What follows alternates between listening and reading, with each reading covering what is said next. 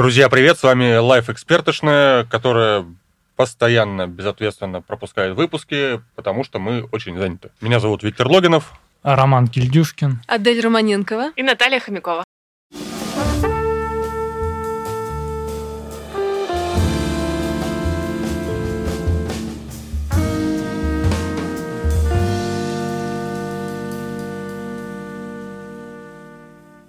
У нас сегодня куча разнообразных тем. Я, например, хочу поговорить о премьерах убийцев iPhone, которые сразу после iPhone пригоршнями выходят и убивают iPhone, а он продается все лучше и лучше.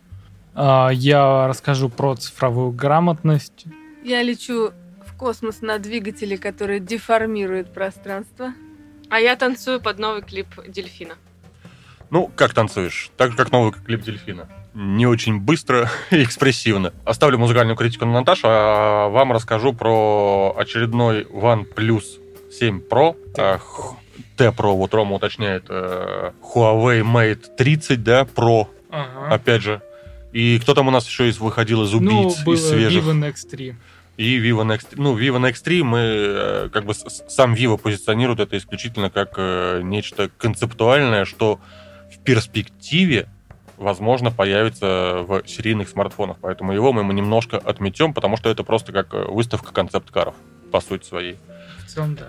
Вот, э, меня гораздо больше интересует то, что в итоге вся индустрия э, смартфонов, точнее, представление этих флагманов, за исключением, пожалуй, что, наверное, Samsung, в итоге привязана к премьере Apple.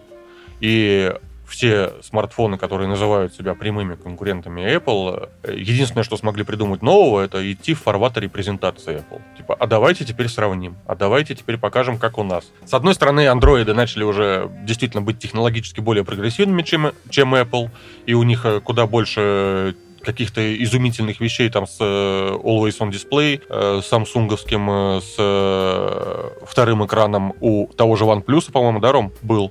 Или у кого-то из, из У- у этих? Meizu а, у. Meizu был отличный очень А, ну мы забыли, экраном, да, убийцу айфонов Xiaomi Mi Alpha, который дико фу- футуристичный. Хотя, Да, да, да. Но он тоже скорее Да. концепт, чем э, вот купите, попробуйте. Плюс э, фолды, складные смартфоны и так далее. Вот А. это все идет э, ворохом э, на фоне. В итоге Apple достаточно выпустить три модели в год, а наши дорогие производители э, смартфонов на андроиде выпускают да черт его знает сколько моделей телефонов в- год, и каждый из них в какой-то мере убийца iPhone. Хотя единственное, с чем э, они убивают iPhone, это... э, Блин, я даже не знаю в чем. В том, что iPhone... э, В цене. чуть- Да, в цене. Вот, наверное, в цене, но, но тоже очень относительно. Потому что, вы знаете, вот э, есть история про длительность владения тем или иным устройством, и здесь iPhone убивает всех, и пока они не разберутся с тем, как убить iPhone на, на поле владения предметом, вот у, у них никаких шансов. Наташа, сколько теле- твоему айфону лет? А, ну, семерка, семерка когда вышла? э, Три Шест- года. Три года. Три года. А, Адель, у тебя был Samsung. Телефон Android. Да, у Вот, тебя был Samsung, нормальный. поэтому тебя мы вычеркиваем из этого списка секте. привилегированных ябов- Я яблофонов. Рома, Ну, сколько у тоже. тебя живет смартфон на андроиде? А, Почти три года, два с половиной. Рома нерелевантный человек, его мы тоже вычеркиваем. А, Какой именно смартфон у тебя живет три года? Удиви нас, пожалуйста. Обновляется ли на нем операционная система? Не лагает ли он? Как дела? А у меня смартфон OnePlus 5. Обновляется Android чаще, чем у остальных, и до сих пор работает прекрасно, молниеносно, отзывчиво. А Здесь э, OnePlus молодцы, да. Вот э, здесь Рома испортил мою стройную теорию на тему того, что все андроиды чер- через год просто забрасывают своих владельцев и забывают про них. Ну, все производители андроидов. Но Есть это, это, проблема, да. это исключение конкретно, которое касается OnePlus. Скорее, Вот да. Вот они почему-то настолько увлечены своими устройствами, что они продлевают их жизнь долго. Потому что у них, как у Apple, э, условно говоря, выходит... э, Ну ладно, у Apple один смартфон в год, а у OnePlus два смартфона в год, но все равно меньше, чем у большинства других. То А, есть то им есть не One- надо распаляться там на 10 смартфонов ежегодно и обновлять. OnePlus не выпускает ничего бюджетного, да? В принципе. Нет, у них всего два смартфона в год. И им хватает, получается Да. так. А, ну вот смотрите, да, вот, вот вам живой пример то- того, как компания, которая, в принципе, особо в России даже не популярна, умеет продлевать жизнь смартфона и делает владение им, наверное, комфортным. Ром, тебе комфортно с твоим андроидом трехлетней давности? Абсолютно. Ты не чувствуешь себя ущербным в метро, когда все с новыми айфонами ходят и так далее, да? Ты не комплексуешь, ничего, нет, не происходит с тобой? А, болезнь какая-то, Нет, честно. э, единственное, ну, как бы он морально устаревает, у него всего лишь две камеры, у него всего Господи. лишь пять с половиной дюймов дисплея, Какое тогда убожество. как у всех у, уже за 6, ну, как бы в этом плане, да. Ну, есть, понимаете, вы можете морально устареть за три года, если у вас телефон на андроиде. А если у вас э, Apple, то вы просто ретроград и любите классику. Вот. Тоже понимаете разницу? Feel the different, как говорится. Как говорится неправильно по-английски. Поправляя себя.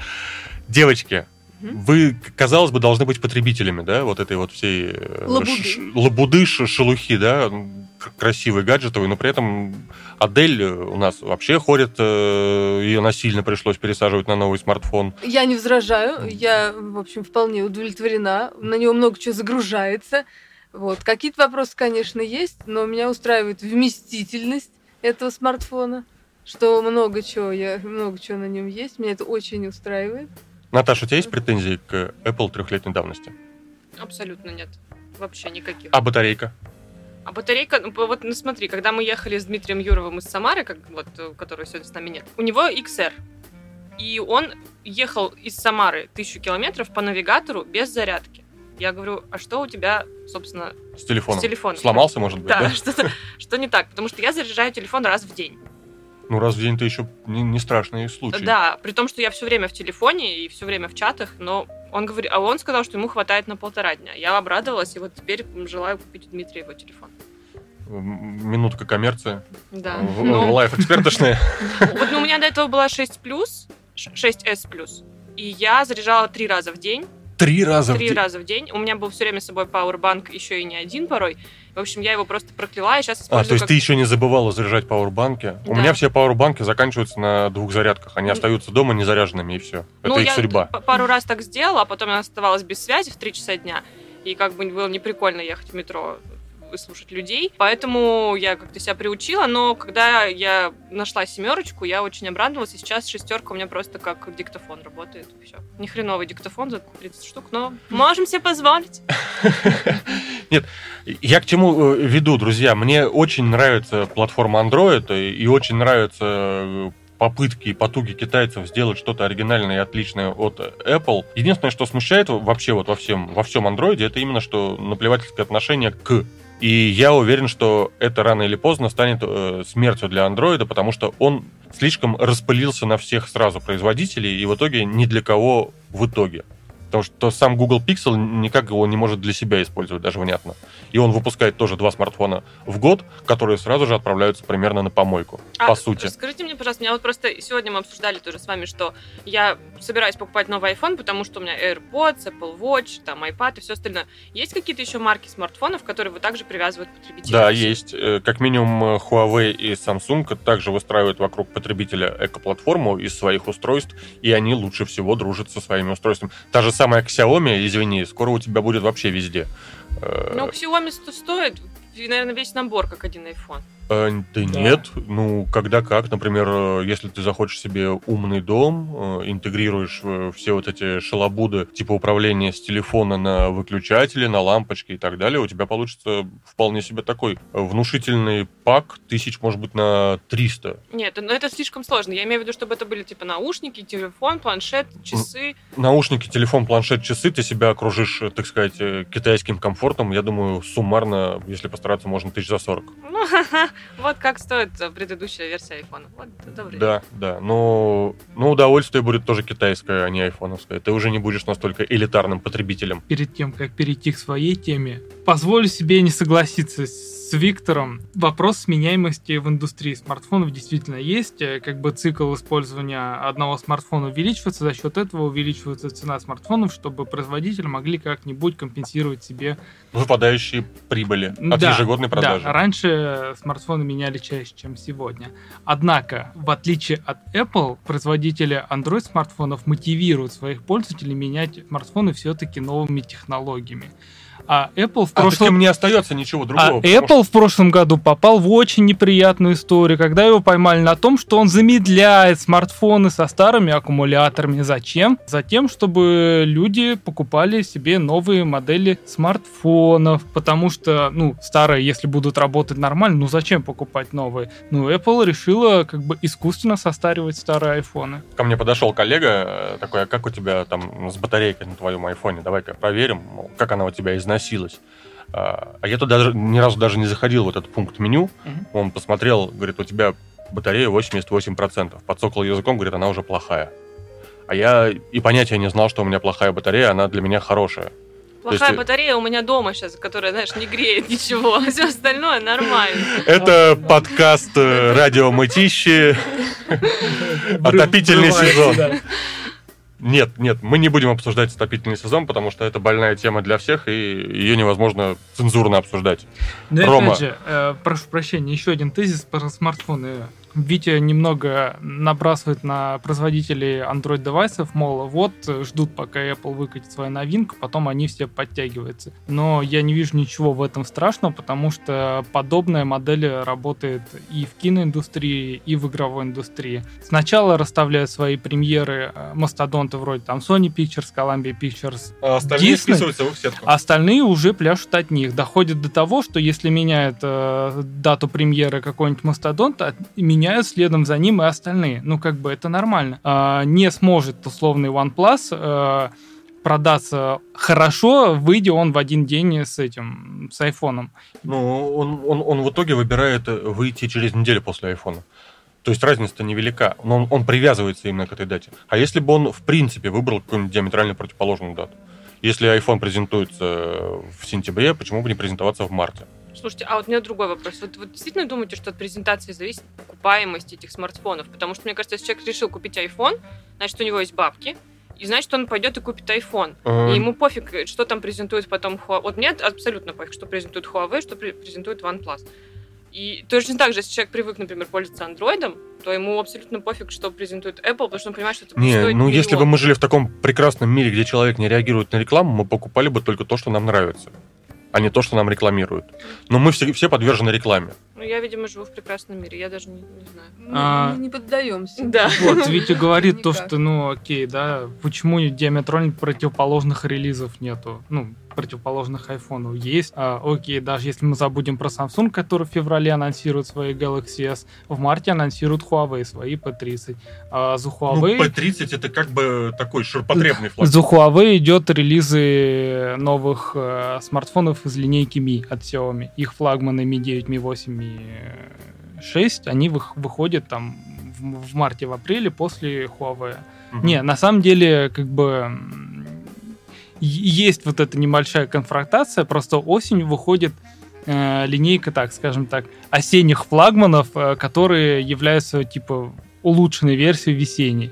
Ну вот, Не, здесь опять же все предельно просто и понятно объяснимо, да, почему они выходят именно осенью, потому что их хотят продать на новогодние праздники. а, совершенно верно. Вот, вот и все, да, вот, вот де- дело раскрыто. Все презентации, которые идут следом за Apple, рассчитывают заскочить э, в ваши подарочные коробки.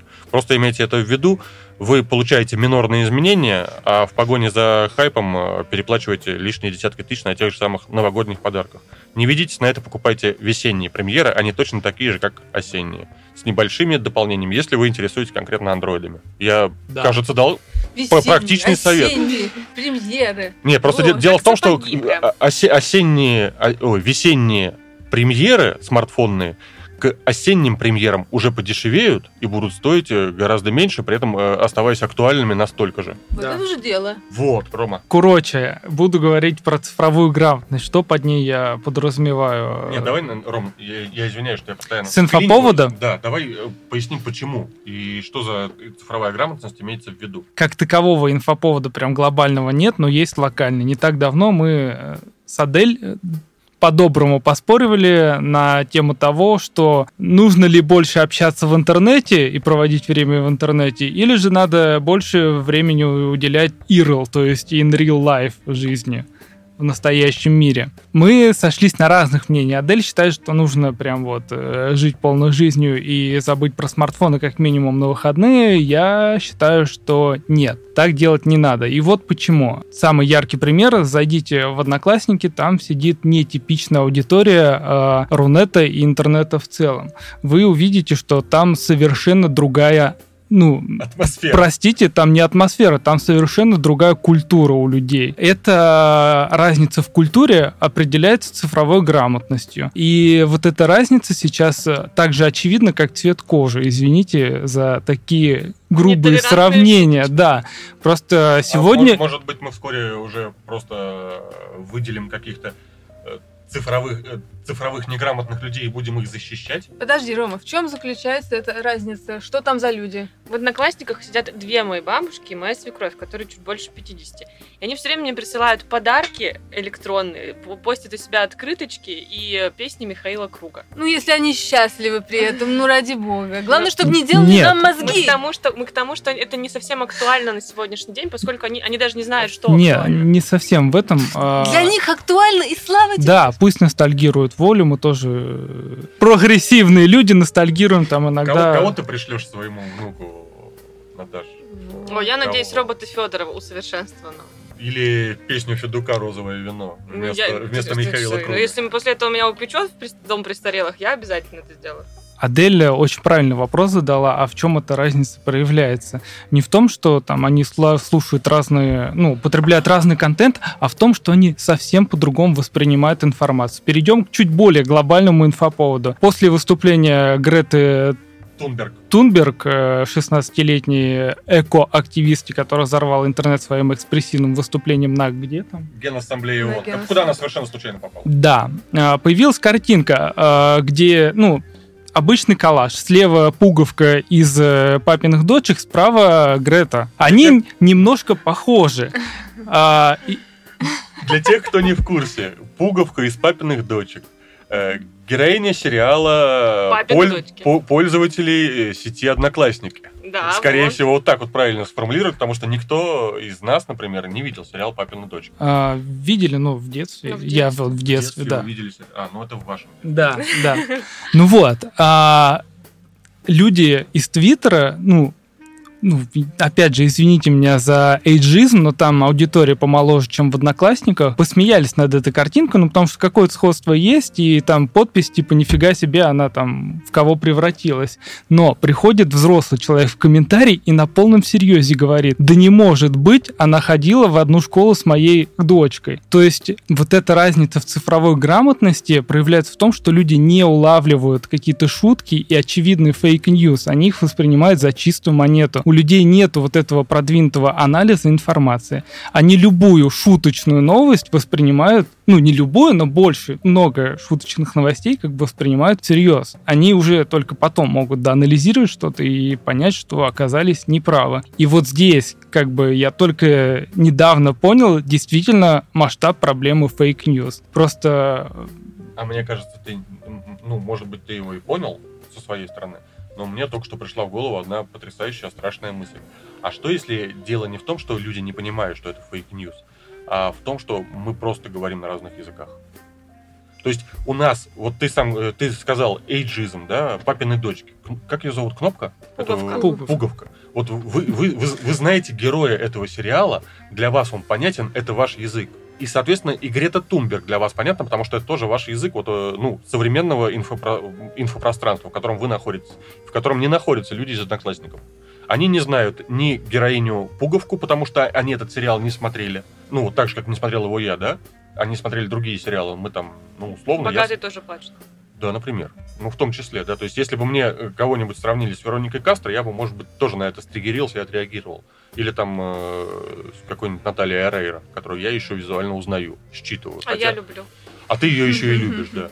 Вот, э, короче, здесь суть в том, что это просто не- не- непрочитанный код, который не касается другой сети. Они его не понимают. Подождите, а может это просто отсутствие чувства юмора? Ну, действительно, вот нет чувства юмора. Допустим, пуговку, она действительно знает, допустим, может быть, она действительно А может училась. быть, она действительно училась там. Да, Нет. а и, допустим, даже Грету Тунберг она знает, но она не сопоставила, что, ну, это прикол. А это проблема, опять же, цифровой грамотности. Смотрите, а, мемы вот, во всех их много- многообразии сегодня это новый вид медиа. Что такое медиа? Это какой-то продукт, который несет информацию, какой-то с посылом причем каким-то идет. Э, Ром, но мемы очень-очень одноразовый язык. Если ты скажешь сейчас мне привет, я скажу, ну привет, одноклассник. Вот в А, чем дело, да, этот, э, они теряют, этот язык теряет актуальность э, очень быстро, вслед за новостным фоном. Но Грета это- Тунберг через год забудет. Нет, формат-то мема, вот коллаж, где сопоставляют, но это как бы шаблон, который используется А, постоянно. ты имеешь в виду сам по себе код э, шаблона уже подразумевает, что это шутка. Да, да, да. Ну, есть черный квадратик в белой рамке. Это мем. Ну, как бы дис- это демотиватор Да, всем, демотиватор. всем известный, который тоже, кстати, уже устарел. Ну, он не считывается в- ну, взрослым поколением, условно говоря. Они могут там вот эту же картинку с белой рамкой и черным фоном не в шутку воспринять, а всерьез. Как бы вот в этом немножко И как? проблема, на Ну, мой ну, взгляд. ну, хорошо, ну допустим, есть проблема того, что взрослые люди не, не, не читают язык мемов молодежи. Каким образом это можно исправить, в принципе? У тебя есть предложение по этому поводу? Да, вот, ну, доп- допустим, мы обозначили проблему. Есть э, дисконнект между поколениями в связи с разным э, интернет-языком, в котором одни используют виртуальные подарки и песни Михаила Круга, а другие используют мемы с Пуговкой и Гретой Тунберг. То есть э, не соприкасается как бы очередная mp с Михаилом Кругом, да, пролетающим над, э, над нашей над, зоной. над нашей Мгм. зоной, да, и Гретой Тунберг.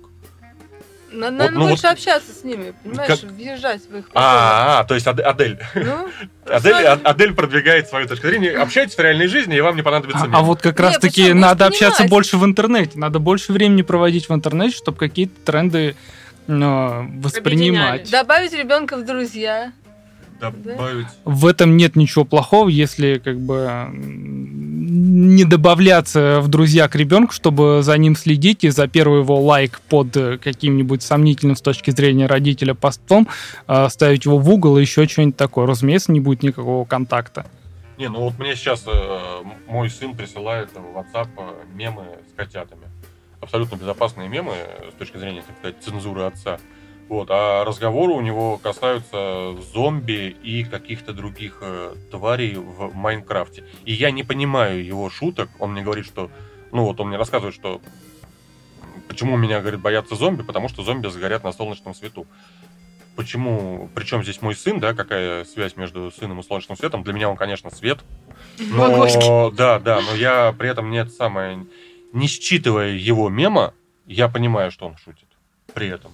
То есть у Мгм. меня, у меня есть какой-то контекст, который у взрослого поколения, в принципе, отсутствует, потому что они не развивались в этом интернет-обществе. Мы не имеем права их за это судить. Они пришли сюда, когда мы этот язык изучили э, изначально. Я вот там условно вышел в интернет в 97-м или 6 году. Конечно же, я понимаю больше, как его Конечно же, ты работает. помнишь «Привет, медведь». Да, я, я, я помню «Привет, медведь», и я помню, как этот мем родился и умер. Вот, а, и то есть, ну, и в какой-то момент, наверное, я замру на совсем старых мемах и тоже буду присылать э, там э, своему сыну неактуальные абсолютно пе- песни, шутки и все остальное. Он скажет, господи, какой же ты старый мудак. Что, ты, что ты бредишь? А- а- Отвали от меня со своими поздравлениями. Вот, ну... а, ну, ему придется терпеть, потому что нехрен. Я его отец. Ну, я, наверное, не столько к тому, что нужно как-то абсолютно все тренды улавливать, но какие-то, ну вот, как это назвать-то, формирующие коммуникации блоки, которые появляются по мере распространения интернета и внедрения в нашу жизнь, ну, их, наверное, надо как-то учиться ловить, что ли, не знаю, Наверное, осваивать. Мне даже показалось, что было бы неплохим такой инструмент, приложение, да, для людей старшего поколения, актуальные на сегодня мемы, которые обновляются каждый день. Типа, тин-тин. Эта тема -то настолько шу- э, смешна вашим детям, потому что Грета Тунберг похожа на участницу сериала. Для этого есть сайт Мемопедия, которым я, честно сказать, тоже нет-нет, да и пользуюсь. То же самое, отличный сайт. Отличный сайт. Когда появилась мышь крадется, я была в отпуске. Я не уловила те три дня, когда она выстрелила. Когда накралась. Когда она крылась. И я написала своему другу, и он мне просто скинул ссылку на мемопедию, и я прониклась этой херней. А, ну давайте тогда популяризируем среди взрослого поколения мемопедию, чтобы э, был подстрочник того, о чем шутят ваши дети. А нам, наверное, нужен какой-то с- старопедия или олдопедия, да, олдфакпедия, чтобы мы понимали, почему родителям это важно. Ну, Их шутки. да, как бы, наверное, нужны такие инструменты, но я как бы шел сюда с этой темой не для того, чтобы решать ее, а для того, чтобы как бы Обозначить. обозначить, да. Просто не понимать шутки, ладно, но как бы проблема-то масштабнее. Допустим, с какими-то корыстными чело- э, целями человек приходит во ВКонтакт, о, в Одноклассники и запускает там страшную картинку, типа там э, банан с почерневшей э, серединкой, это значит в него там откуда ведут, везут нас бананы? От- с А, как- отовсюду. Да, в какой-то стране В основном вкалывают из Беларуси. вкалывали туда кровь с ВИЧ-инфицированными. Не ешьте, пожалуйста. Ну, а, Ну, поним- понимаешь, здесь-то вот мы, мы всю жизнь в- в нашем детстве, когда не было интернетов, между тем существовали вирусные новости о том, что в кинотеатре тебя ждет иголка со спидом. Или бритва, заправленная в детскую горку, проехав по которой ты распоришь себе жопу пополам. просто. Или в перила, в перила мне Перила, да, бритва тоже обязательно Лезвие. внедряли. Так э, дело-то в том, что сейчас появились новости о том, что вот э, какие-то оригинальные люди реально запихивают э, швейные иголки в клубнику. В Австралии уже не первый случай. Фотографии Было с этой такое, да. клубникой появляются. То есть э, мы дошли до той эпохи, когда э, фейк превращается в правду. но, наверное же, надо как-то проверять информацию. С иголкой все понятно. Она появилась новость, появилась картинка. Если ты загуглишь, ты обязательно отнесся на источник, наверное. Да. А если ты сейчас начнешь гуглить про бананы, ты увидишь только одно, то что это фейк. Не надо на это вестись. Ну как легко это превратить в не фейк? Подумай. Одна иголка, засунутая в одну клубничку, сфотографированная на какой-то мобильник в чьей-то руке. И это как будто бы уже правда. Ну, верно, да, ладно. Как ты сам ориентируешься, как ты разбираешь, как ты сразу видишь, что это фейк? А, А если пуговка там? нет, нет, ну, в этом-то и парадокс. Ну, почему после, как его... Нет, ну это был прикол, это понятно. То есть здесь, понимаешь, это э, для меня это пример того, как легко облажаться. Сейчас, нам вот, э, мы, мы, мы- у нас же есть определенный как там ша- шаблон аналитического мышления, когда мы видим новость, как-то ее проверяем, так далее, так далее, так далее. Но мы вот как бы не, не пример в этом случае. Вспомните э, пост выборы Трампа и когда вскрылась вот эта история с тем, что Facebook манипулировал сознанием людьми, людей и... э, Подавлял, э, депрессировал сайты трамповские и поднимал демократические. Ну, или там в обратную сторону. Ну, короче, так или иначе, он мотивировал их занять ту или иную политическую позицию Позицию, да. какую-то, да. Но делалось это фейк-новостями. Они там сделаны по шаблону нормальных новостей, там заголовок, подводка, и там три строки тела новости. Но нету ссылки там, допустим, а, нету на источник ссылки, там нету исследований каких, которые подтверждали. Ну и вот, вот такие бы, бы быстро новости, которые по шаблону настоящих сделаны, они уверенность как бы в людях э, взрастили в том, что они читают ну, настоящую новость. И большинство людей так воспринимают легко ну, фейковые новости. У, у нас как бы это на подсознательном уровне мы уже как бы настораживаемся, если видим какую-то там радикальное со- ну, сообщение о радикальном каком-то событии, которое не может соответствовать там истине. Да. Ну, мне кажется, это у тебя профессиональное, потому что если появляется новость о том, что умер Якубович, то я, я тебя уверяю, большинство людей 45 плюс думают, что ну наконец Леонид Аркадьевич почил. Ну, вот в первую очередь, если мне скажут, что умер Любович, я подумаю, ну, да, наверное, скорее всего, так и случилось, потому что он уже достаточно старый. Вот. Я не, Ну, давно просто- не видел его по телевизору, вероятно, он действительно там Мы совсем просто плохо. открываем новости и видим, какие источники это дают. Но это знаем мы, наверное. А верификация пруфов – это проблема, которая ждет нас в дальнейшем, и может, кто верифицирует верифицированный пруф? То есть кто нам докажет, что не фейк, а ссылка на ТАСС даже? Потому что и ТАСС может схавать фейк, там CNN и все остальные. Поэтому тема широкая, я предлагаю ее обсудить дальше, потому что, ну, мы закопаемся в этом вопросе, и мы Ты уже что, сошли... гуглишь, жив ли Якубович? Нет, э, я хотел быстренько найти новость, э, фейковую новость, нейросеть сочинила заголовком а США запустила ракету в сторону России. А, Запустили ее в качестве эксперимента, процитировали в соцсетях миллионы людей. Но она была фейковая, она составлена нейросетью. Ой, слушай, когда была новость, что Россия напала на Джорджию, ну как это было здорово тогда. Ну, процитировалось все. А процитировалось потому, Россия напала на что Джорджию. люди это в первую очередь не проверили источники, а репостнули, распространили эту новость. Когда-то они поверили, когда читали по радио, если не ошибаюсь, «Войну миров». Да, Люди ну, это классика. перепугались. Трансляция была первая радиоспектакля Ну. «Войны миров» э, в США. И Ну, тогда простите, когда у людей был источник информации только радио, они не могли залезть в Википедию или там Google новости. И проверить. И в случае с радио ты, по крайней мере, всегда знаешь э, адрес, э, так сказать, радиостанции. Да, да, да. Вот, а откуда в тебе прилетел новый фейк, это вопрос нового времени. Я думаю, что мы еще поговорим о fake news, потому что впереди у нас их много. Короче, старайтесь анализировать информацию. Старайтесь- И не верьте Грете Тунберг, она была плохой папиной дочкой. У нее, она просто, у нее какой-то диагноз, она, то есть у нее расстройство. Да, да, да. Но Вот, про, про расстройство понятно. Греты Тунберг я бы говорил так же долго, как, как про расстройство Илона Маска, потому что для меня это такая же точно фигура пиарная, да? И, и уж Я ее его обожаю. и, и, и, и, и рожде- и рождение э, фигуры Греты Тунберг, в отличие от фигуры Маска, к счастью, можно проследить целиком. Она прямо сейчас родилась на наших глазах, поэтому следующей темой я обязательно возьму Грету, поскольку она несовершеннолетняя, ничего с ней не буду делать, кроме того, что расскажу о ее несчастной и несправедливой судьбе, которую, которую ей определили ее родители жестокие. Отберет конфетку младенца. да. Вот наверняка будет заниматься политикой или, во всяком случае, какой-то общественной деятельностью. Она, Она- будет, она распиарится сейчас. Нет, знаешь, скорее, скорее всего, где-то годам к 50 она останется какой-нибудь старой сумасшедшей шведкой, будет бродить по Стокгольму и говорить, а я выступала в ООН, а ей будут подавать копеечку. Нет, может нет, быть. я уверена, что она сейчас распиарится, и у нее будет И успех. что? И, Какой-то а, а, а карьерный- успех, а успех этот как дети конвертируют обычно? Успех, дети конвертируют успех в наркотики. Мне Привет, кажется, Макалею это А. Да, я его имею в виду. Это слава значит, артиста, а у нее слава У общественника, нее слава политика. артиста. У нее слава артиста. Она не общественный деятель, не политик. Все, что она сказала, она сказала под чужую дудку. Ее текста там нет ни одного. Ну и надо, не надо забывать то, что политика это отчасти тоже театр, за которыми стоят сценаристы, медиа-менеджеры и прочее, прочее, прочее. Да, да. Спичрайтеры the далее. dog и так далее. Ну, значит, у нее она будет в этом жанре выступать.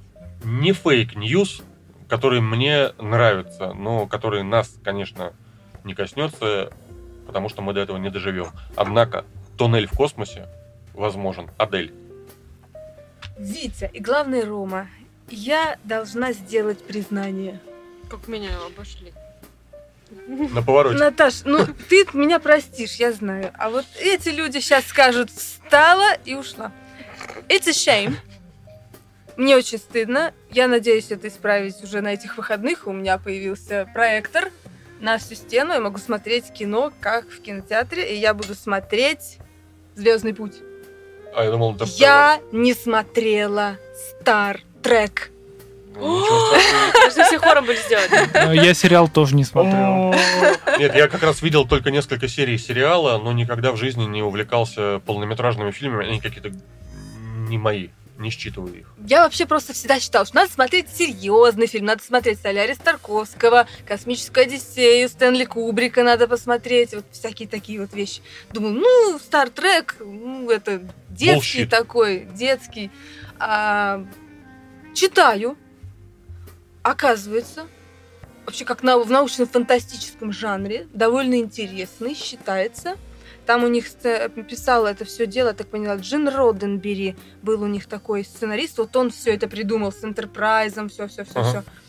все. и этим заинтересовались, в том числе и Физики. ученые, да, ученые, то есть физики легитимные, как говорится, которые занимаются наукой, э, По-настоящему. Да, не лженаукой, а именно наукой. И э, они заинтересовались вот этой темой физически, даже чисто теоретически, возможно ли искривлять пространство, как, в Enter- как Enterprise это делал, э, чтобы как бы его пронизать и передвигаться не в самом пространстве, а именно сквозь него. И э, Да, таким образом... здесь, здесь я, как обычно, вступлю. поясню для наших э, уважаемых слушателей. Это показывается всегда одинаково, да, во всех кинолентах. Теперь нашли способ показать всегда про пронзение пространства одинаково. Берут лист бумаги, складывают пополам, говорят, а мы проткнем ручкой этот лист, и, и из одной точки в другую попадем гораздо быстрее. Да, но это Прин- скорее... Теоретически именно так это проще всего и описать. Смотри, ну это скорее вот ближе к кротовой норе вот эта концепция. А вот концепция этого двигателя, этой деформации пространства, ее обычно всегда для понимания простого человека сравниваются с эскалатором. Или вот с этой штукой, которая в аэропорту вот едет, он никуда не поднимается, а просто едет. Тревелатор. Траволатор. Тревелатор, все, теперь я знаю.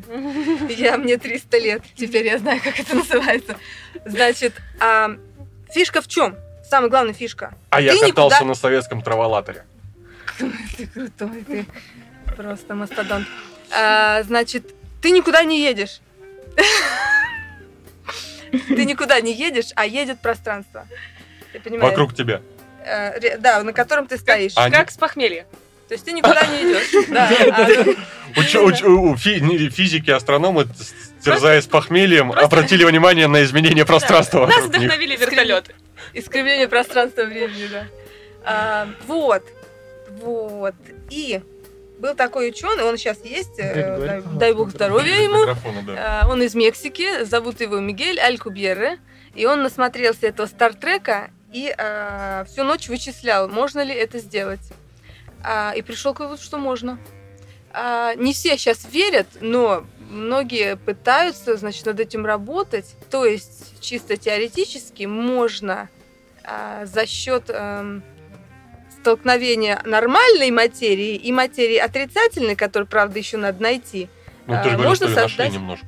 ну, там нашли вот именно само явление. А, нет, само ее зарегистрировали, но, Да. в принципе, даже взвесить нельзя, да, ну, получается? то есть, да, у нее же это отрицательная Я масса. понимаю, да. То есть вот масса, она, вот гравитация, да, то есть это все равно энергия. То есть она что-то притягивает тебя. Короче понимаешь? говоря, я, а во-первых, там, а там наоборот, все, все отрицательное. То есть вот то, что у нас давление частица отрицала меньше нуля. для наших АУЕ-слушателей. Вот. Ну, реально, то есть и он действительно показал своими вычислениями, что это возможно.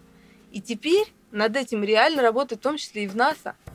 И вычисляют количество энергии, которое для этого нужно. Сначала они считали, что нужна энергия, которая, в общем, во всей Вселенной содержится. Потом сказали, мы улучшим, и будет, нужна нам будет энергия, как на планете Юпитер. Ну вот спасибо, будем Юпитер за собой таскать. Сейчас еще уменьшились. Говорят, что нужна энергия, как 700 килограммов, как космический корабль. Там, например, Voyager.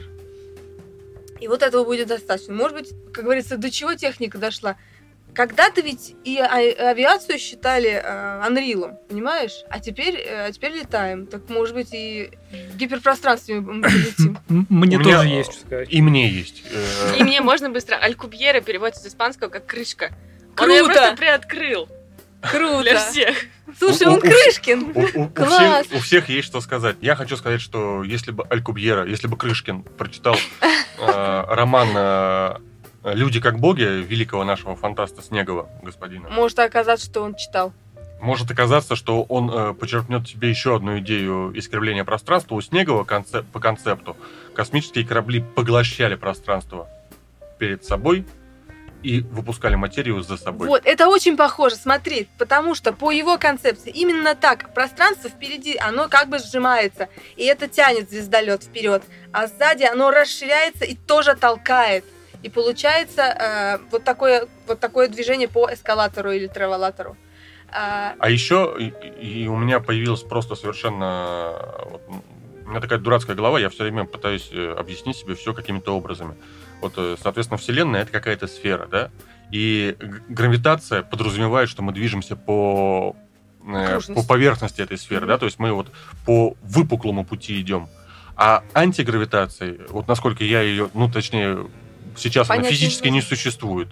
Э, Она, она только ре- регистрируется в качестве вот этой вот э, отрицательной материи и, возможно, да, Ну вот. соответственно, отрицательных величин всего. И я так понимаю, что вот именно благодаря этой антигравитации мы будем двигаться не по выпуклой части сферы, а сможем, так сказать, нырнуть внутрь нее и Сквозь. пройти по-другому.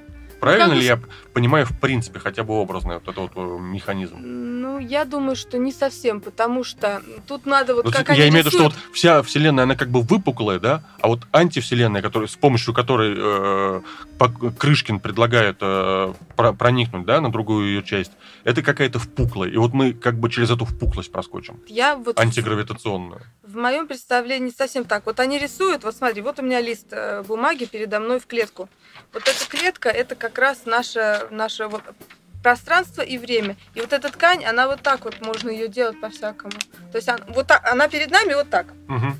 вот прямо. Мгм. Она перед нами прямо. Но, но за счет каких-то создания каких-то волн можно вот так вот ее выгибать. А, вот такой вопрос.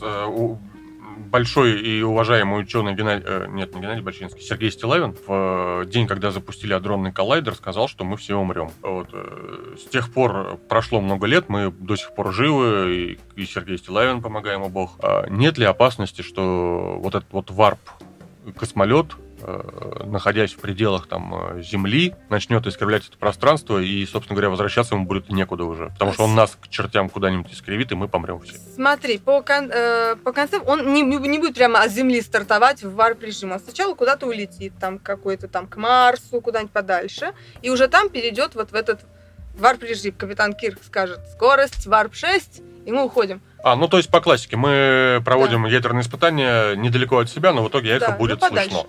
А, ну там ничего не будет слышно, я так понимаю, что просто он исчезнет как бы для нас. Мгм. Вот он А исчез- вместе с ним и Марс, например. Нет, нет, конечно же нет. Но есть определенные, как бы, те- даже с теоретической точки зрения, трудности. Звездолет летит, как он может там, находясь внутри, контролировать, куда он летит?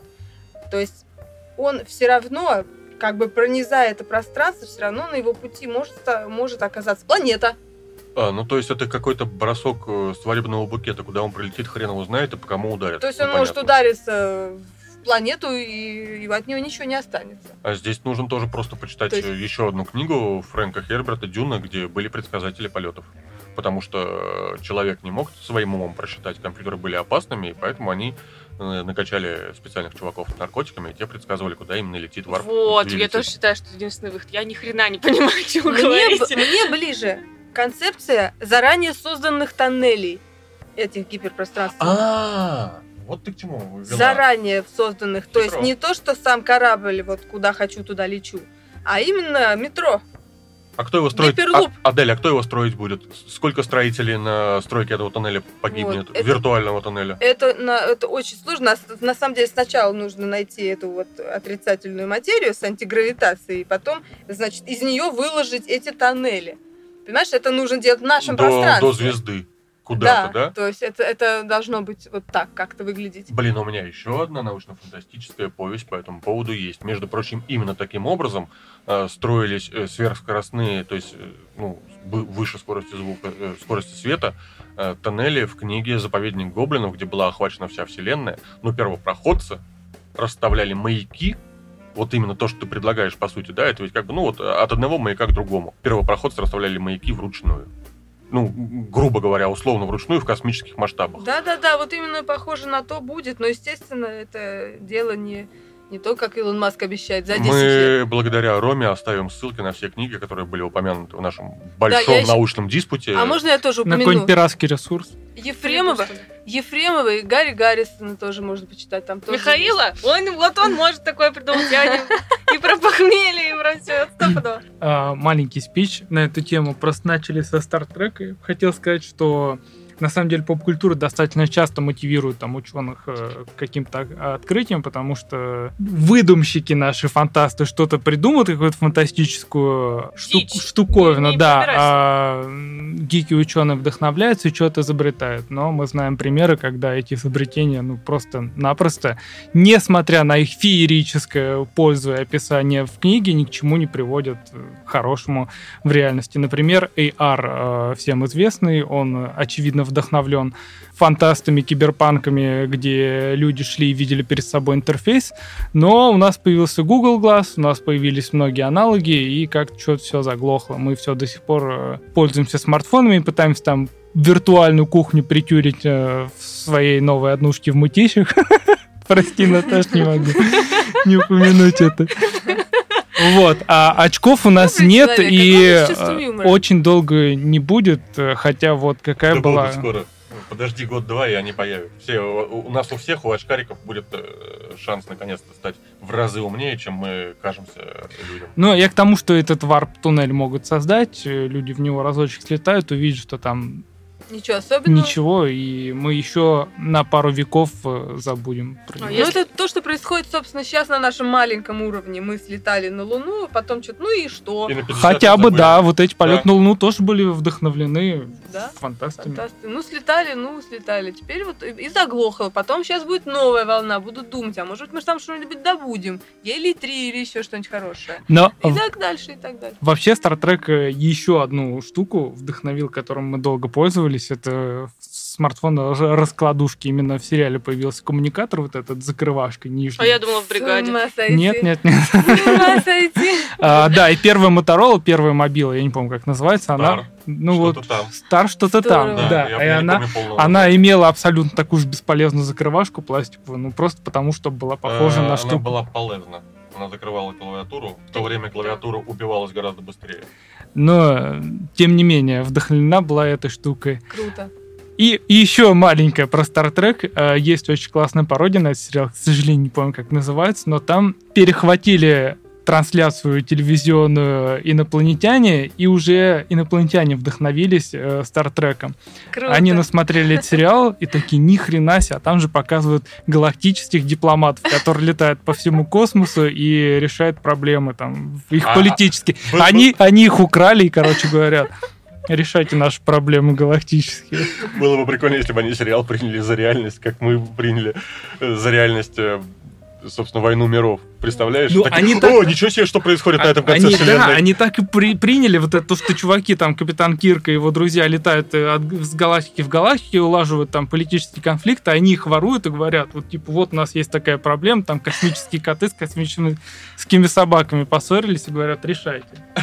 Как здорово. Это Но у нас есть еще одна проблема. У нас э, дельфин воспрял из... э, Да, и он тоже про ада. И тоже про инопланетян. инопланетян. Тоже Оказывается, инопланетяне несут не смерть и ужас, а любовь. И вдохновение. В общем, Наташа. а, да, Андрей Лысиков, известный как э, экс-мальчишник и ныне дельфин, выпустил новый клип. А, он называется J2000.0, по-моему. И, в общем, э, сначала очень похоже на притяжение, на рекламу фильма «Притяжение» Федора Бондарчука, точнее, вторжение, которое выйдет 1 января. Но а, мы посовещались с моими друзьями-музыкальными критиками и пришли к выводу, что клип Лысикова снят круче, чем э, Чем Бондар- фильм «Вторжение». Я согласен. Я тоже обратил внимание, что вот эти вот э, космические корабли как будто бы у него более прорисованы. Да, На них и- приятнее смотреть. Да, и вот мы все пришли к этому выводу, и что цветовая гамма очень отличается. У Бондарчука она такая голубовато-зеленая, вся какая-то мрачная. А здесь, А, всё- ну здесь ты как раз...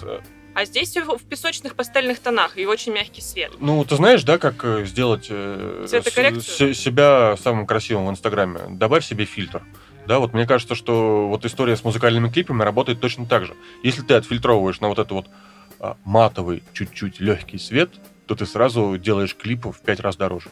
Ну, возможно, но, короче, он не похож. По, по- по стилистике он не похож, но по сюжету похоже. Суть в том, что прилетают э, э, НЛО, значит, э, распыляют э, непонятный вирус, который помогает людям э, снова чувствовать э, притяжение друг к другу, влюбляться. И, в общем, ты- в течение всего клипа люди неистово сосутся. э, люб- Целуются, Наташа. ну, Сосутся в падиках. Но Нормально, там и в падиках тоже было. В общем, они везде целуются. Можно еще синонимы подбирать. В общем, в конце появляется, собственно, сам э, прекрасный дельфин, несколько по- постаревший, и, ну, он просто появляется и титры. А дальше сами. А дальше сами целуйтесь. Да, но, в общем, еще суть была в том, что в какой- в какой-то момент этот корабль э, инопланетный взрывается, и там разлетаются на мелкие кусочки, и люди вроде бы как перестают любить друг друга, но потом они забирают кусочки этого корабля, надевают их в качестве колец себе на руки, и любовь возвращается. В общем, клип просто красивый. В комментариях на ютубе пишут, что очень глубокая мысль, нам нужно любить друг друга, мы стали такими жестокими, холодными, одни скандалы, интриги, расследования. Но я хотела сказать, что песня просто пушка. Потому что Дельфин давно не делал ничего годного, сколько бы его не хвалили за его оппозиционные какие-то действия, какие-то... А у него были оппозиционные действия? Да, у него выходил клип, в котором он рассказывал про родину и все остальное, и как будто бы с экрана телевизора старого. Не помню, к сожалению, как называется. Вот, ну, скорее всего, тоже какими-то цифрами у него в последнее время так мод. 504, по-моему. Вот. А, и, короче, сейчас к нему А вернулся. 504 это какой код ошибки в HTML? Не найдены страницы. Страница не найдена. Вот, вы видите, как хорошо, что вы умный. А мне кажется, 404. 404, Джимми Пейдж, not found. Так вот, песня, говорю, топовая. Потому И тут. Наташа смотрела, что-то вы слишком умные. Потому что она сделана в стилистике старого дельфина, который очевидно подражает Депешмот. И Депешмот вот времен The Wall. И Простите меня за мой английский. Да, мы, мы тебя простим за твой английский, но The Wall не Depeche Mode, а Pink Floyd. Ой, простите, да, действительно. Вот, вот я немножко... Вот у нас музыкальный критик Да. выступает, имейте это в виду. В общем, короче, суть-то в том, что очень похож на Depeche Mode по стилистике, по эм, драйву. И неплохой текст, на самом деле, ну, хотя Дельфин всегда был с неплохими текстами. Если эта мелодия окажется не украденной, и вообще все остальное будет не украденным, то будет прям вообще респект Дельфину. И дай бог, чтобы это действительно не, не было рекламой притяжения, потому что иначе на него выльется такой ушат помоев, что мы все будем просто страдать. Вот, я хотела вас спросить коротенько, поскольку вы все просто меня послушали. А, на ваш взгляд, почему дельфин вообще на- считается таким элитарным поэтом современности и музыкантом? Я просто брала у него интервью а, несколько лет назад, и я ему говорю, как вы думаете, в чьих песнях больше секса, в ваших или в мальчишнике? Потому что я была на его нескольких концертах, и люди просто в какой-то эйфории, в э, оргазме, как у свиньи, только еще длиннее в часовом там находится. И я говорю, в чем э, больше секса? Он мне говорит, вы знаете, я очень надеюсь, что просто люди, все люди э, в зале хотят заняться со мной сексом. Я он, не... он действительно об этом думает? Ну, очевидно, если мне Честно говоря, я после этого не хочу больше слушать ни одной песни Дельфина. Но это, это было сказано в стёб, это не типа он. А. То есть это он просто... А, ну шутки, шутки. Я же сам так шучу. На самом деле, многие, все артисты с этой точки зрения как-то они направляют свои... Ну, это хорошая подача, с другой стороны. Да. Стив Тайлер поднимает майку, и на нем написано «Лизни меня». Ну, Стив Тайлер там прям пышет всем этим Ну. делом. Дельфин стоит и, и сам с этой ударной установкой, со своей там что-то дрыгается одиноким на сцене, но при этом на него ходят огромные толпы народу. Мало того, что я была просто на концертах, я была на фестивале, где он выступает, и он может прокачать фестивальную площадку по- перед тем, как туда выйдет группа Алиса или Король и Шут, которые, ну, очевидно, будут прокачивать. Орать. Да, а он очень интеллектуально, интеллигентно, похожий на пастора, стоит и херачит по этой барабанной установке, и все... Слушай, ну занял свою, свою нишу, и э, эта ниша как раз э, каким-то образом с- перекликается вот э, с тем моментом, когда мы с Дельфином молодели вместе, да, и были молодыми, да, потому что вот и вспоминается, конечно, его феноменальный клип «Дилер», да, Почему здесь не вспоминается секс-секс, как это мило, секс-секс без перерыва? А потому что удивляет. это было, вот понимаешь, э, секс, секс, как это мило. э, Я выходил из школы под эту песню, грубо говоря, да, там вот примерно вот в те, в, в те времена, то есть 95 там 97 год. Вот, ну, да, и, конечно, для школьника старших классов это было самым главным, да. А когда ты оказался в институте, у тебя появились какие-то другие проблемы. Я не имею в виду проблему с наркотиками, как в песне «Дилер», да, потому что она меня не касалась, но я тогда через эту песню вот посмотрел, как живет этот московский дилер. И ну, поверил. э, И, собственно говоря, и тому образу, который выстроил Дельфин вокруг этого клипа, и тому вот, э, тем историям, что там, там же был Вдовиченков, у него был буквально дебют кино. Э, и- Снова вспомним про бригаду. Да. А, он тоже в бригаде был? Разве? Завиченков, это же Фил. Нет. Как? Или да? А я, я, я в них не разбираюсь, они все для меня на одно лицо. Бригада, бумер. Вот я знаю, что он в бумере был, но я, не- я не обратил внимания, что он же там был в бригаде. Я не помню, не смотрю, не помню. Там просто я знаю, что из бригады я помню Саша Саша, Белый и Березочки. Ой, а это один и тот же человек, извините. Там еще был Этот Дюжев, ко- Паша кос- космос. Космос, это Дюжев. Дюжев, да, вот э, больше Как никого не сказать помню. Ну, не суть. Суть в том, что дельфин просто, наверное, да, он э, вот... Да, э, это Фил из бригады, спасибо, Google. Ну, он как бы согласовался с нашим возрастом. Я просто перестал на, какие-либо концерты в принципе ходить, но я точно знаю, что вот мой круг моего возраста, там 38 плюс, 40 э, плюс, вот это вот, да, примерный кружочек. То есть там, ну, где-то 35-45. Люди реально ходят на концерты их молодости, то есть начала 2000-х и- или конца 90-х. И там, э, конечно, Дельфин был главным. А сколько раз мы слушали его э, тишину с друзьями, э, деградируя под разные музыки, алкоголи, женщины и все остальное, да, вот во всех этих там дачах, Вот, ну, эта тишина, она была просто саундтреком нон-стоп, который Ну, ну крутился вот по три дня. М- Можно я тебя чуть-чуть перебью? Я Сразу понимаю, как... напоминает Depeche Mode. Да, я... Enjoy the silence. Э, Вот, Enjoy the Silence. Короче, нет, я бы не, хотел, не про то хотел сказать. Вот смотрите, я понимаю, когда люди ходят на ностальгические концерты, поэтому все еще собирают Король и Шут, Алиса, ДДТ и все остальные. Но Дельфин, он на своих концертах очень редко поет Весну, Серебро, Дилера. Он обычно дает новую программу, и, может быть, на бис он выйдет и скажет, мы обязательно встретимся, слышишь меня, прости. Вот. Но при этом у него на концертах супер много молодежи. И вот сейчас он вернулся к тому саунду, который и модный, и классный, потому что это депешмот. До этого это была удылая серая однотипная шляпа. Но на него ходили молодые, и его считали, типа, я сходил на дельфина, я умный. Я слушаю дельфина, я А, умный. А, а, если ну, я быть- слушаю Макса Коржа, то я IQ. ICQ. А, ну, понимаешь, э, я просто, опять же, не в курсе того, как молодежь выбирает концерты и, и- и кумиров. То есть, ну, это... Я, я, я гораздо лучше сейчас разбираюсь в зомби и криперах из Майнкрафта, чем э, в современной музыке. По крайней мере, я выру- выучил уже этих э, названий крипер. А я не знаю, как дельфин себя продвигает. Где он продвигает, на каких площадках э, молодежь про него узнает, почему она считает, что его умно слушать. Вот, вот в чем интересный вопрос, да?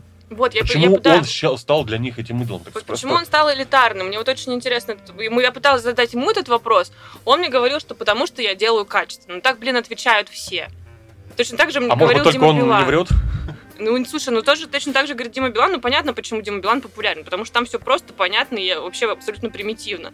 Но... Дима Билан это Яндекс Рифмы, да. Ну, ты, Да. мне кажется, ты сама ответил на свой вопрос. Э, Дельфин поет сложно заумно, и тот, кто может продраться через его, как он там, эзопов язык, это так называется, когда там фразами двусмысленными изъясняется автор, он считает себя умным, ну... Смог понять дельфина, я уже не совсем потерянный ну, человек. Да, То мне есть кажется, дельфин критерий, не очевидно. Пинк Флойд, э, а Дельфин, дельфин. Pink Floyd слишком сложно, потому что когда вступление 6 Pink Floyd минут, там не по-русски пишут, ты страдаешь. поют. А, а это не важно. То В есть смысле это- не важно? Это, нет, это не так важно. Ты можешь это воспринимать так. Нет, ну мне Для нравится. этого нужна культурная грамотность, чтобы это воспринимать. Мне нравится Нет. звук, мне нравится там условно видеоряд, но я... То есть там, там ассоциации рождаются, когда включается, это даже вот обратная сторона Луны, она просто включается, и ты, у тебя ассоциации рождаются. Либо, либо падает самолет, либо кто-то куда-то, либо ты куда-то бежишь. Да Там это у это тебя рождается, потому А что это, это, это совершенно непременно. Там даже вот сердце стучит, э, смех человека Это у тебя раздается. бэкграунд, потому что... А если тебе 16, и ты, не знаю, играешь в Майнкрафт все еще, хотя вот Витину ребенку 8 он играет, или еще в какую-нибудь такую ерунду, э, при этом ты смотришь какие-нибудь... Это не ерунда. Простите. Э, При этом ты смотришь какие-нибудь дурацкие сериалы, не нормальные, интересно, а какой-нибудь там на ТНТ, я не знаю, что выходит, Толя, то- Толя. Робот. То- Толя Робот, да. Ну и, и- и при этом, когда тебе включат Floyd или, или Mode, или того же, например, Дельфина, то, скорее всего, ты, тебе будет скучно. Не-не-не, секунду. Вот здесь ты правильно подчеркнула историю, ты перечислила Pink Floyd, Depeche Mode, Дельфин, ты всех их имела в виду под умной музыкой. Правильно? Да. Соответственно, Дельфин в эту когорту вписался, вот он уже в этом списке. И, Пинк Флойд. ну, Ну, это наш русский условно, Pink это Floyd, да. ус- условно, нет, он скорее наш русский депешмот или там какой-то техно, не Ну, знаю, ну, я там, имею в виду по- по стакабо, кто ты такой. А, фишка как раз в том, что он в этом списке у людей, у молодежи одинаков. Типа Депешмот, Floyd, э, Дельфин, ну вот это для умных. Но так они ходят на Дельфина. Понимаешь? Так потому Они что не Депеш- депешмот, потому что там действительно не очень понятный язык, как ты правильно сказал. Во-вторых, потому что там все-таки Дельфин, он э, хоть и делает музыку в том стиле, но он ее ускоряет. Сейчас же все равно молодежи нужно, чтобы это было быстро, и когда вступление у тебя, как в упомянутом сегодня The Wall, начинается с медленно, медленно, медленно, и потом развивается на пятой минуте, ты нахрен выключишь. Ну, так поэтому на, на Депешмот идут 40-летние и 50-летние, да, и 60-летние уже люди. А на Дельфины может пойти молодежь, потому что это та умная музыка, которая им гораздо доступнее. Вот и все. То есть они, они, ну так или иначе, ты же всегда будешь понимать, да, что вот даже если ты ребенок, даже если ты ребенок, ты перед тобой поставят тарелку каши и конфету, ты поймешь, что каша полезнее, а конфета вкуснее, да, и, и вреднее при этом, ну или беспо- бесполезнее. То есть это, это понимают даже дети. Соответственно, дети 16-летние, которые видят перед собой монеточку, гречку и дельфина, но они э, вот, ну, за, каким-то задним умом поймут, что монеточка и гречка, конечно, чушь, а дельфин это что-то более разумное и вечное. Более постоянное, как минимум. Ну просто там настолько же непонятный язык, как у Депешмот, только по-русски. Вот, вот когда Рома сказал про изопов язык, это, это Ну, туда. ты знаешь, все-таки любовь э, это то, что переводится на все языки и всем понятно. Как про нее говорить? Совершенно, ну, там, не, не принципиально. Монеточка говорит о том, э, да я не буду врать, что я знаю, о чем она говорит. То есть я, в принципе, ни одной ее песни не слышал, поэтому я не буду там ее анализировать, это некрасиво. Но, по крайней мере, дельфин, да, у него же, ну, в общем, разлука, встреча, конфликт какой-то, да, внутренний или внешний, опять же, да, если ты дилер, и так далее, и так далее, и так далее. То есть это все то же самое, что прописывается всеми певцами, так или иначе, тот же самый несчастный Оксимирон, который тоже как бы якобы заумным языком говорит. Но он же на самом деле не заумным языком говорит. Он говорит э, нах- нахватанным чужим менталитетом английским, переведенным на русский язык, и выдает это за оригинальную мысль. Вот, ну, это, э, это его стратегия. Я в этом не вижу ничего плохого. Он также точно переписал э, 1984 Оруэлла, превратил его в гор-город и так далее, так далее, так далее. То есть он взял чужие ментальные ценности, да, там Морлоки, Корнуэлл, вот это вот все, да, ну, все-таки он начитанный человек. Да, ну, он- Отсылки идут, значит, люди э, услышат и догадаются проч- или м, прочитают. Да не, Адель, ну мы, мы все в той или иной мере начитанные люди. И если, ну, так или иначе, если у тебя есть шанс прикоснуться к чему-то более хорошему, если у тебя есть выбор, да, и ты можешь его сделать в свою пользу, не потеряв ничего. То есть, если у тебя есть возможность пойти на фестиваль, и там не только нажраться и испачкаться э, в глине и говне, но и послушать дельфина, ты, конечно же, скажешь, ребята, я пошел не нажираться пивом и валяться в говне, я пошел, пошел слушать дельфина. То, что я слушаю его пьяный в говно, валяясь э, в грязи, не делает меня некультурным человеком, потому что я слушаю дельфина. И Что я его в жопу. Да, я интеллигент. Слушай, как интеллигенты пьют. Не рассказывай мне. Немножко вернусь в начало этой темы про фильтры световые. На самом деле у них есть художественная функция. А, теплые тона, они понятно, какие эм- эмоции вызывают. Хорошие, позитивные и так далее. Холодные тона, то- то- тона негативные. Тревога, стресс и так далее. Поэтому темные тона часто используются э, в хоррорах. Но темные тона часто используются еще в дешевых sci-fi фильмах. Для того, что чем Да, меньше света, тем э, сложно разли- тем сложнее различить огрехи да, компьютерной графики. Вернусь еще к Оксимирону. Мне вот э, кажется, что Оксимирон это Кристофер Нолан от э, мира музыки. Ебать твою. Я думаю, когда, когда? А, Кристофер Нолан э, объясняет простые вещи сложным языком с налетом там какой-то псевдоинтеллектуальности, и, и он, э, ну, зрители Нолановских фильмов, э, понимая очевидную вещь, рассказанную сложно, считают себя суперумными. Э, Так. Такая же история с Оксимироном. Он э, популярные какие-то притчевые языцы рассказывают там витиевато, красиво и так далее, и люди, наслушавшись его, считают себя тоже там немножко умнее, чем те, кто не слушает Оксимирона. С дельфином, мне кажется, позиция следующая. Э, 16-летние стремятся выделиться. Выделиться можно, примкнув к какой-то узкой там группе. Узкая группа — это те, кто любит дельфина, условно говоря. Среди тех, кто действительно понимает дельфина, мне кажется, очень много тех, которые прикидываются, что понимают. Ну, псевдоинтеллектуалы. Есть очень хорошая по этому поводу. Книжка. Совершенно верно. Книжка. Наташа скоро будет одна вести подкаст, потому что она знает, что мы и так собираемся У сказать. меня цыганские корни. У меня тоже. У тебя еще и такие есть. Лошадей я не воровал, но корни остались. А. Сейчас мне Витя еще за Нолана, да, предъявит. да нет, я вообще сбился с мысли из-за Ну. Наташи. Книжка. Книжка. Книжка, да, так вот, книжка. Как бы подчеркнуто некоммерческий проект, как пишет нам Виктор Пелевин, первую очередь ориентирован на тех, кто ищет некоммерческие проекты, и создать такой проект может только хороший коммерсант. Соответственно, подчеркнута не попсовая музыка, нацелена на тех, кто хочет выделиться из толпы и не слушать попсовую музыку. Вот и ответ на вопрос о том, почему дельфин популярен. Люди, которые слушают монеточку и гречку, хотят заявить, э, точнее, люди, которые не слушают монеточку и гречку, хотят заявить остальным, тем, кто слушает, что они лучше. Вот это то, то же самое, что сказал только что Рома, да? Они с помощью дельфина повышают свой уровень потребления так или иначе, да, мы не такое говно, как вы, мы слушаем дельфина, мы понимаем, о чем поет Оксимирон, мы э, вникли в фильм Нолана «Начало» или там «Конец» или «Интерстеллар», Да, а вот стена Pink Floyd, это уже... Э, ну, А здесь мы вообще просто... Мы сами равны Пинк Флойду, раз мы поняли, о чем они поют. Хотя я сильно сомневаюсь, что они вообще что-то серьезное имели в виду. Это тоже все по большей части колочение понтов ну на, ты, там на, на уровне... антивоенная тема. Ну, Ну да, то есть это, это, это была просто актуальная тема. Нет, то есть эта тема актуальна для музыкантов. Там это, в это основном те- Роджер Уотерс, он много, он как бы выплеснул то, что он переживал. Потом Синд Барретт А что, а что переживал Роджер Уотерс? Э, Ну вот потерю отца на войне, На какой?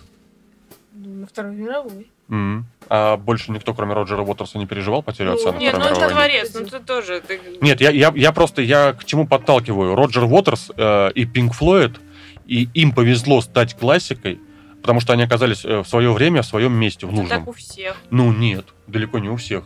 Куча музыки остается э, просто вот каким-то прочерком, да? Ну, то, что... потому что они попали не в то время, не в то место. Нет, извини, Дима Билан находится в том времени и в том месте. Абсолютно в том времени и в том месте. Но он будет проходным. А Роджер Уотерс, да, вот это вот э, была история, которую обсуждали, собственно говоря, все.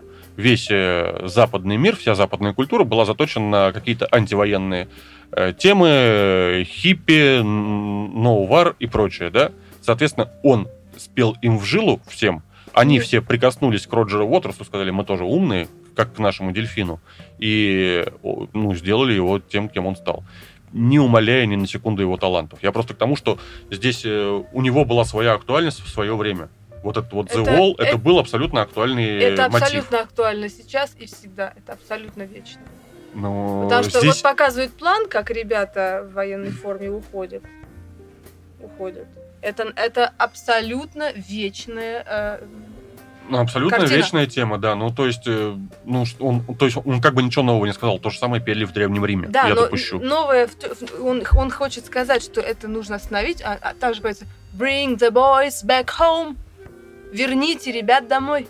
А товарищи с э, Кукрыниксов э, Да, ну, рис- рисовали листо- листовочки для немцев, приехавших э, на пикник под Москвой.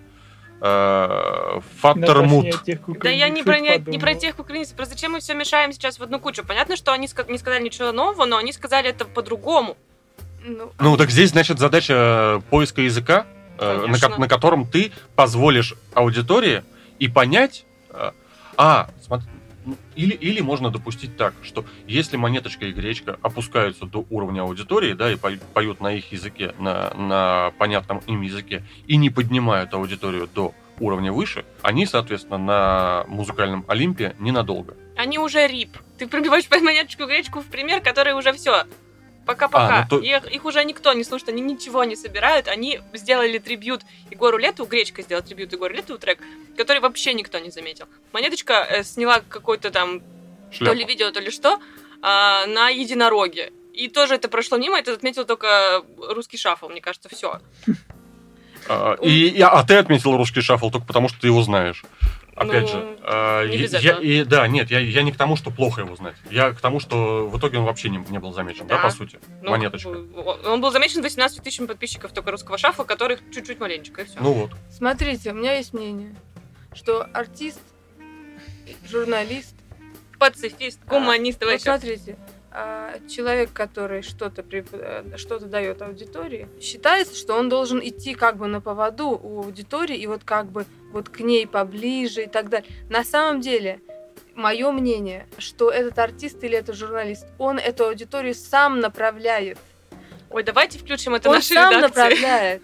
Он, он Так, э, это, это журналист внушает, что Светлана Лобода, я извиняюсь, конечно, это интересно.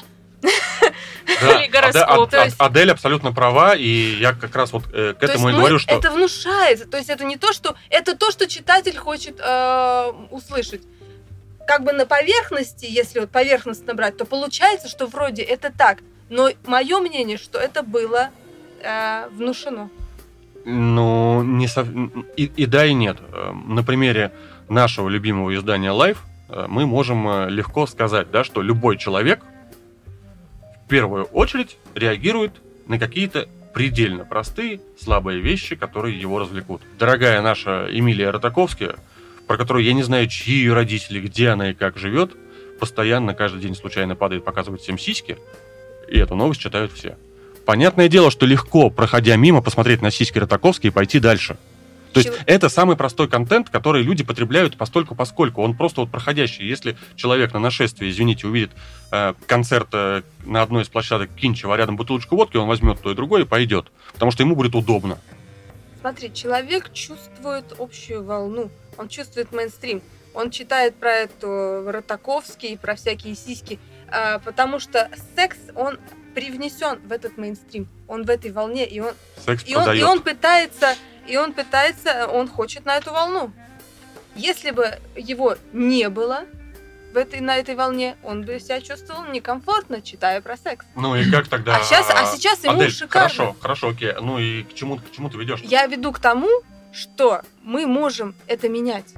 Ну, в смысле, не мы вот отдельно, вот наш канал или наш, наш сайт или наш подкаст, а вообще в целом на общем уровне, ну, не знаю, общенациональном, что ли, что мы, мы можем... Собственно говоря- мейнстри- то есть мы, мы можем создавать это пространство и давать людям представление...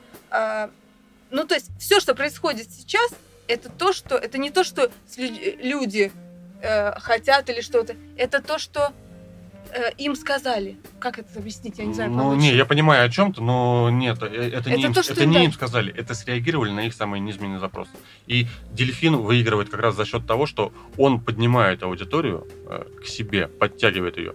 Если ты будешь постоянно подтягивать аудиторию, то, как мы, талантливые, безусловно, великолепно работаем в Life экспертошной, да, вот оно об этом и говорит, что если кругом даже будут валяться голые Ротаковски, мы пройдем мимо и напишем про варп-двигатель.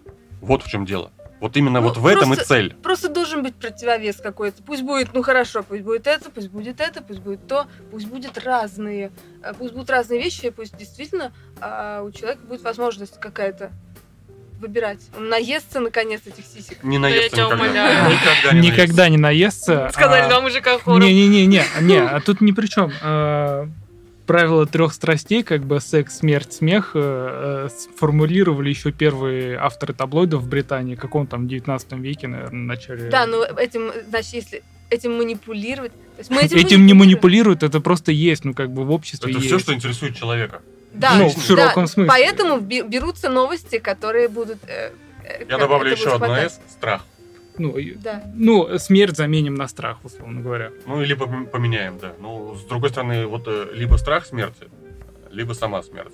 Собственно, то самое, что случилось с госпожой Заворотнюк, да? Все жадно смотрели за ее смертью в прямом эфире. Потому что споко- испокон э, веков, как это правильно, исп- испокон веков, кажется, а, люди приходили смотреть на казнь. Да, Колизей. А, и в Колизей. И в том числе, да, то есть, по сути, изменилась просто форма подачи казни. Понимаешь, да, у- просто чувство, видимо, на подсознательном уровне страха.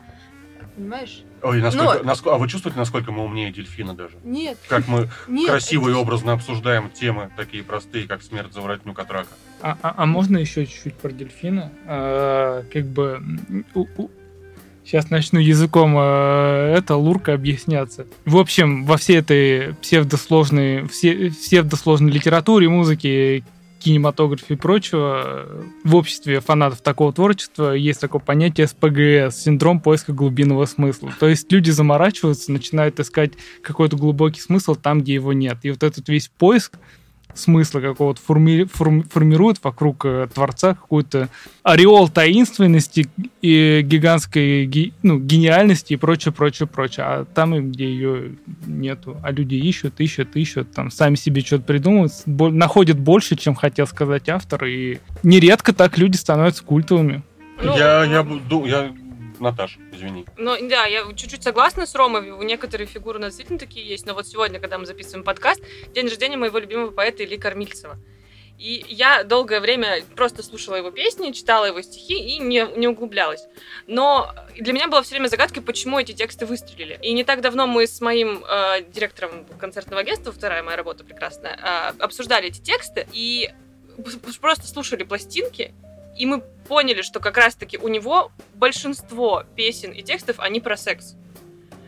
Мы вошли в эту воду однажды, в которую нельзя войти дважды. И все там, ну, в общем, в таком духе у него вот в подтексте, в подтексте все это встроено. И, э, опять же, возвращаясь к тому, что страх, смерть, э, что там, секс, и- и- Смех. вот, вот это вот все, оно считывается просто культурным кодом. Возможно, так. И, по- и потом за это еще человека считают гениальным, как я. Ну подожди, то есть у него между строк все вот это вот Да. между строк. То есть а вот придраться не придерешься какой Не придерешься. Пушкин также писал, Евгений Онегин он также писал. Мы же это проходили в школе. Там такие вещи, если вчитаться, про то, как Мусье прогнали со двора. За что его прогнали?